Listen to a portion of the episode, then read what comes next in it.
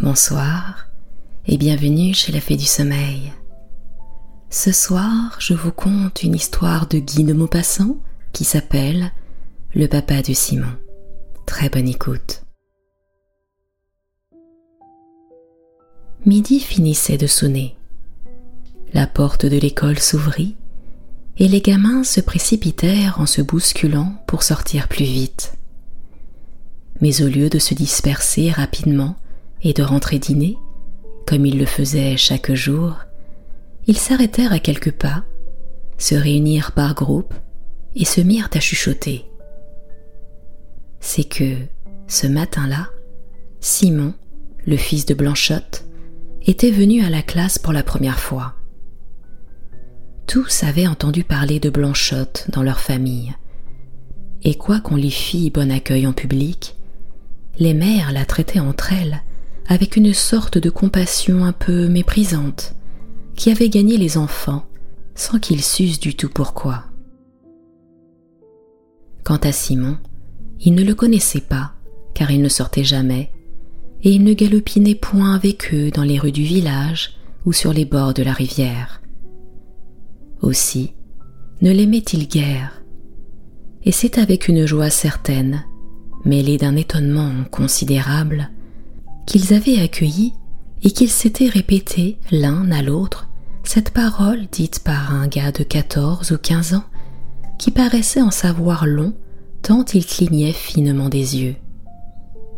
Vous savez, Simon, eh bien, il n'a pas de papa le fils de Blanchotte, parut à son tour sur le seuil de l'école. Il avait sept ou huit ans. Il était un peu pâlot, très propre, avec l'air timide, presque gauche. Il s'en retournait chez sa grand-mère quand les groupes de ses camarades, chuchotant toujours et le regardant avec les yeux malins et cruels des enfants qui méditent un mauvais coup, l'entourèrent peu à peu et finirent par l'enfermer tout à fait. Il restait là, planté au milieu d'eux, surpris et embarrassé, sans comprendre ce qu'on allait lui faire. Mais le gars qui avait apporté la nouvelle, enorgueilli du succès obtenu déjà, lui demanda Comment tu t'appelles, toi? Il répondit Simon. Simon quoi? reprit l'autre. L'enfant répéta tout confus. Simon Le gars lui cria. On s'appelle Simon quelque chose. C'est pas un nom ça, Simon. Et lui, prêt à pleurer, répondit pour la troisième fois. Je m'appelle Simon. Les galopins se mirent à rire. Le gars triomphant éleva la voix. Vous voyez bien qu'il n'a pas de papa un grand silence se fit.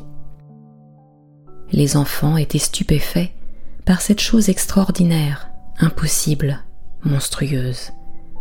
Un garçon qui n'a pas de papa. Ils le regardaient comme un phénomène, un être hors de la nature, et ils sentaient grandir en eux ce mépris, inexpliqué jusque-là, de leur mère pour Blanchotte.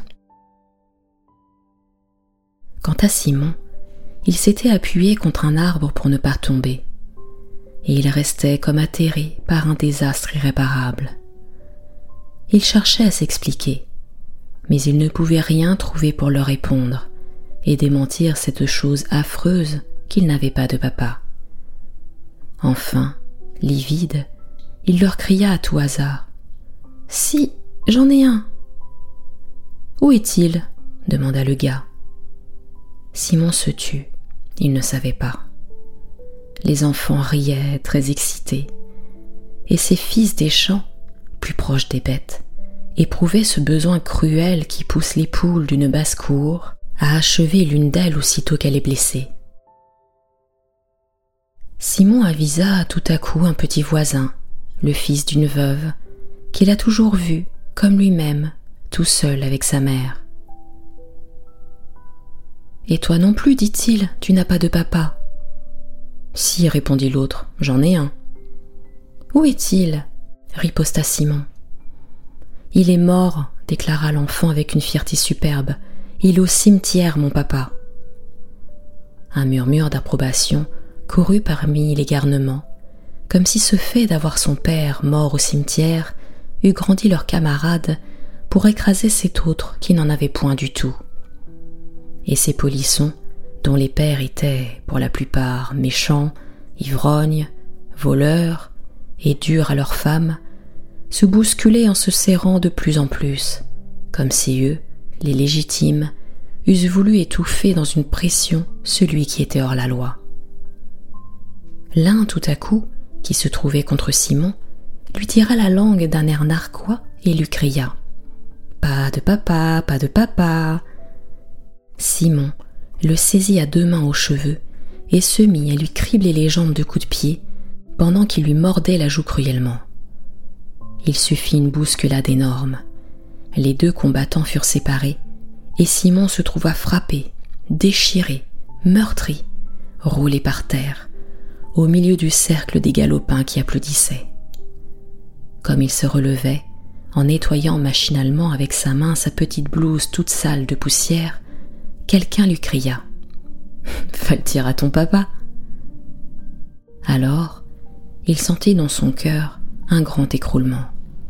Ils étaient plus forts que lui, il l'avait battu, et il ne pouvait point leur répondre, car il sentait bien que c'était vrai qu'il n'avait pas de papa. Plein d'orgueil, il essaya pendant quelques secondes de lutter contre les larmes qui l'étranglaient. Il eut une suffocation, puis, sans cri, il se mit à pleurer par grands sanglots qui le secouaient précipitamment. Alors, une joie féroce éclata chez ses ennemis, et naturellement, ainsi que les sauvages dans leur gaieté terrible, ils se prirent par la main et se mirent à danser en rond autour de lui, en répétant comme un refrain Pas de papa, pas de papa. Mais Simon, tout à coup, cessa de sangloter. Une rage l'affola. Il y avait des pierres sous ses pieds. Il les ramassa et, de toutes ses forces, les lança contre ses bourreaux. Deux ou trois furent atteints et se sauvèrent en criant. Et il avait l'air tellement formidable qu'une panique eut lieu parmi les autres. Lâche, comme l'est toujours la foule devant un homme exaspéré, ils se demandèrent et s'enfuirent. Resté seul, le petit enfant sans père se mit à courir vers les champs, car un souvenir lui était venu qui avait amené dans son esprit une grande résolution. Il voulait se noyer dans la rivière. Il se rappela en effet que, huit jours auparavant, un pauvre diable qui mendiait sa vie s'était jeté dans l'eau parce qu'il n'avait plus d'argent. Simon était là lorsqu'on le repêchait, et le triste bonhomme, qui lui semblait ordinairement lamentable, malpropre et laid, l'avait alors frappé par son air tranquille, avec ses joues pâles, sa longue barbe mouillée et ses yeux ouverts, très calmes. On avait dit alentour, il est mort. Quelqu'un avait ajouté, il est bien heureux maintenant. Et Simon voulait aussi se noyer, parce qu'il n'avait pas de père, comme ce misérable qui n'avait pas d'argent. Il arriva tout près de l'eau et la regarda couler.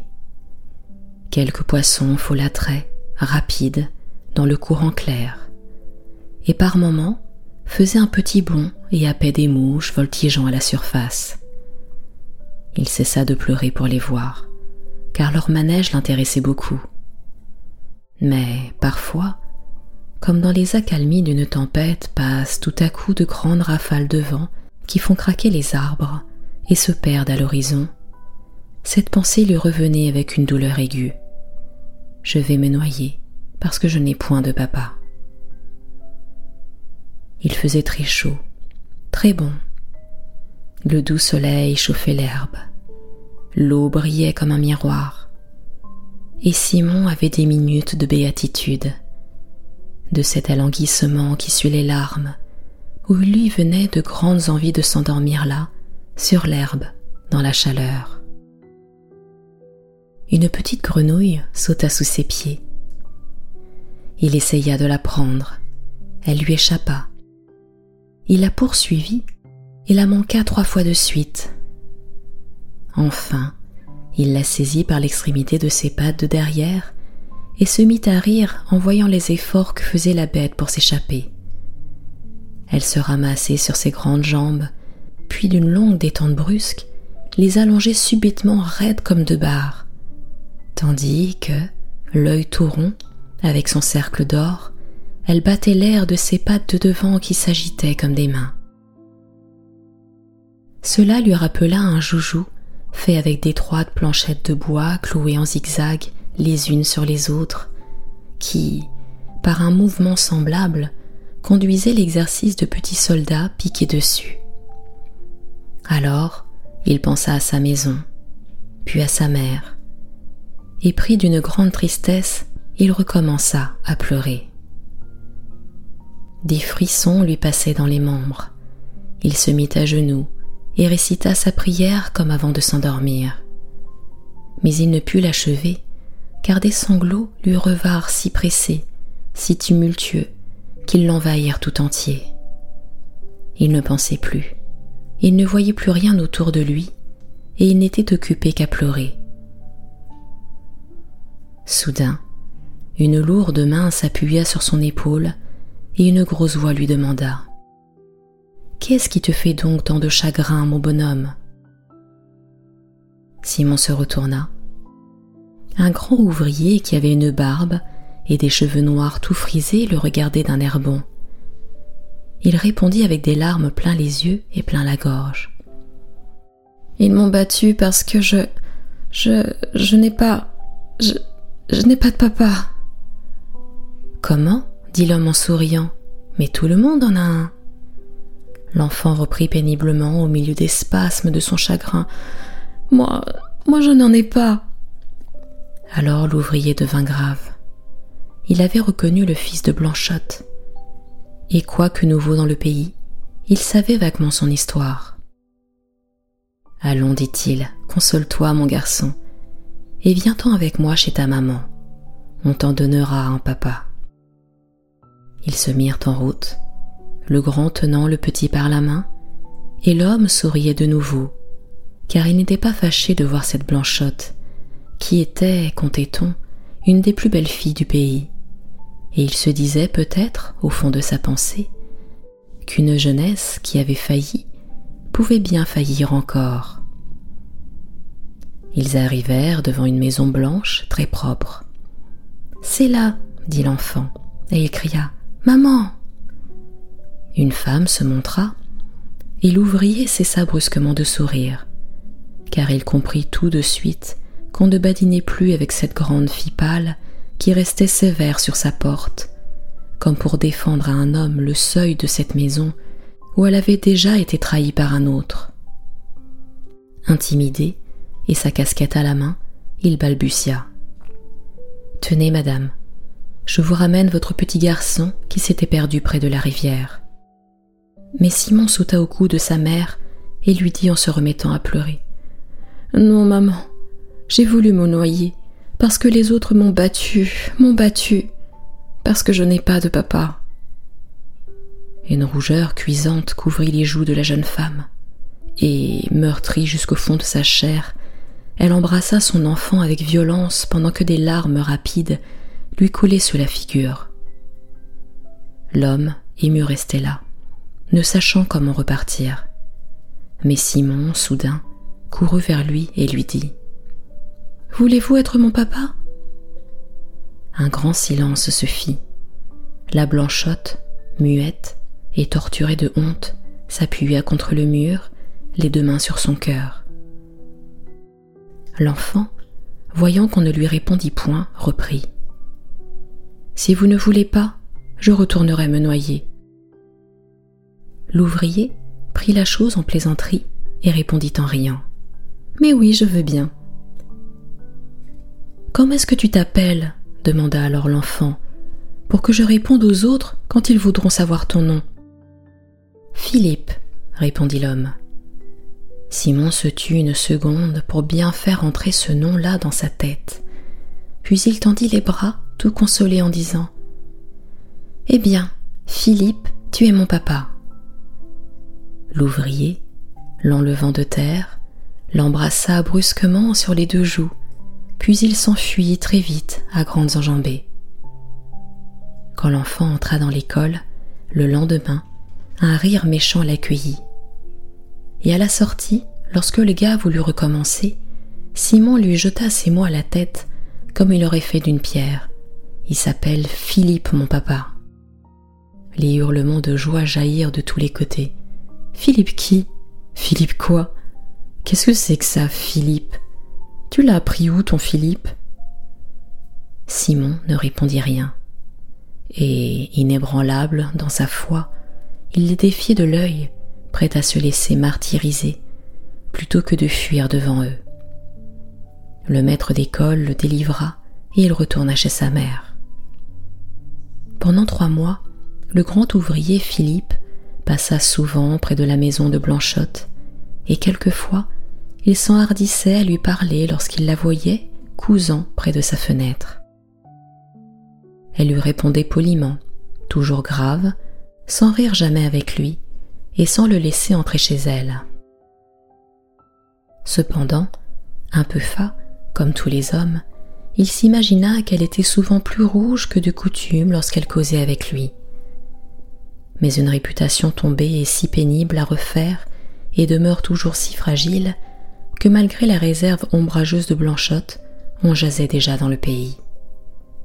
Quant à Simon, il aimait beaucoup son nouveau papa et se promenait avec lui presque tous les soirs, la journée finie. Il allait assidûment à l'école et passait au milieu de ses camarades fort dignes sans leur répondre jamais. Un jour, pourtant, le gars qui l'avait attaqué le premier lui dit Tu as menti. Tu n'as pas un papa qui s'appelle Philippe. Pourquoi ça? demanda Simon très ému. Le gars se frottait les mains. Il reprit. Parce que si tu en avais un, il serait le mari de ta maman. Simon se troubla devant la justesse de ce raisonnement. Néanmoins, il répondit. C'est mon papa tout de même. Ça se peut bien, dit le gars en ricanant, mais ce n'est pas ton papa tout à fait. Le petit à la blanchotte courba la tête et s'en alla rêver du côté de la forge au père Loison où travaillait Philippe. Cette forge était comme ensevelie sous les arbres. Il y faisait très sombre. Seule la lueur rouge d'un foyer formidable éclairait par grands reflets cinq forgerons aux bras nus qui frappaient sur leur enclume avec un terrible fracas. Ils se tenaient debout, enflammés comme des démons, les yeux fixés sur le fer ardent qu'ils torturaient, et leurs lourdes pensées montaient et retombaient avec leur marteau. Simon entra sans être vu et alla tout doucement tirer son ami par la manche. Celui-ci se retourna. Soudain, le travail s'interrompit et tous les hommes regardèrent très attentifs. Alors, au milieu de ce silence inaccoutumé, monta la petite voix frêle de Simon. Dis donc, Philippe, le gars à la mi-chaude qui m'a conté tout à l'heure que tu n'étais pas mon papa tout à fait. Pourquoi ça? demanda l'ouvrier. L'enfant répondit avec toute sa naïveté. Parce que tu n'es pas le mari de maman. Personne ne rit. Philippe resta debout, appuyant son front sur le dos de ses grosses mains que supportait le manche de son marteau dressé sur l'enclume. Il rêvait. Ses quatre compagnons le regardaient, et tout petit entre ces géants, Simon, anxieux, attendait. Tout à coup, un des forgerons répondant à la pensée de tous dit à Philippe C'est tout de même une bonne et brave fille que la Blanchotte, et vaillante et rangée malgré son malheur, et qui serait une digne femme pour un honnête homme? Ça, c'est vrai, dirent les trois autres. L'ouvrier continua. Est-ce sa faute à cette fille si elle a failli? On lui avait promis mariage, et j'en connais plus d'une qu'on respecte bien aujourd'hui et qui en a fait tout autant. Ça, c'est vrai, répondirent en chœur les trois hommes. Il reprit. Ce qu'elle a peiné, la pauvre, pour élever son gars toute seule, et ce qu'elle a pleuré depuis qu'elle ne sort plus pour aller à l'église, il n'y a que le bon Dieu qui le sait. C'est encore vrai, dirent les autres. Alors, on n'entendit plus que le soufflet qui activait le feu du foyer. Philippe, brusquement, se pencha vers Simon. Va dire à ta maman que j'irai lui parler ce soir. Il poussa l'enfant dehors par les épaules. Il revint à son travail, et d'un seul coup, les cinq marteaux retombèrent ensemble sur les enclumes.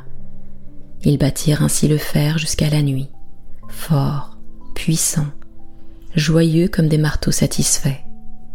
Mais, de même que le bourdon d'une cathédrale résonne dans les jours de fête, au-dessus du tintement des autres cloches, ainsi le marteau de Philippe, dominant le fracas des autres, s'abattait de seconde en seconde avec un vacarme assourdissant. Et lui, l'œil allumé, forgeait passionnément, debout dans les étincelles. Le ciel était plein d'étoiles quand il vint frapper à la porte de Blanchotte. Il avait sa blouse des dimanches, une chemise fraîche et la barbe faite. La jeune femme se montra sur le seuil et lui dit d'un air peiné. C'est mal de venir ainsi à la nuit tombée, monsieur Philippe. Il voulut répondre, balbutia et resta confus devant elle. Elle reprit. Vous comprenez bien pourtant qu'il ne faut plus que l'on parle de moi. Alors, lui, tout à coup. Qu'est-ce que ça fait, dit-il, si vous voulez être ma femme? Aucune voix ne répondit, mais il crut entendre dans l'ombre de la chambre le bruit d'un corps qui s'affaissait il entra bien vite, et Simon, qui était couché dans son lit, distingua le son d'un baiser et quelques mots que sa mère murmurait bien bas. Puis, tout à coup, il se sentit enlevé dans les mains de son ami, et celui-ci, le tenant à bout de ses bras d'Hercule, le cria. Tu leur diras à tes camarades que ton papa, c'est Philippe Rémy, le forgeron, et qu'il ira tirer les oreilles à tous ceux qui te feront du mal. Le lendemain, comme l'école était pleine et que la classe allait commencer, le petit Simon se leva, tout pâle et les lèvres tremblantes. Mon papa, dit-il d'une voix calme, c'est Philippe Rémy, le forgeron, et il a promis qu'il tirerait les oreilles à tous ceux qui me feraient du mal. Cette fois, personne ne rit plus, car on le connaissait bien, ce Philippe Rémy, le forgeron. Et c'était un papa, celui-là, dont tout le monde eût été fier. Et c'est ainsi que s'achève le conte Le papa de Simon de Guy de Maupassant. Je vous retrouve très prochainement pour une nouvelle histoire. À très bientôt.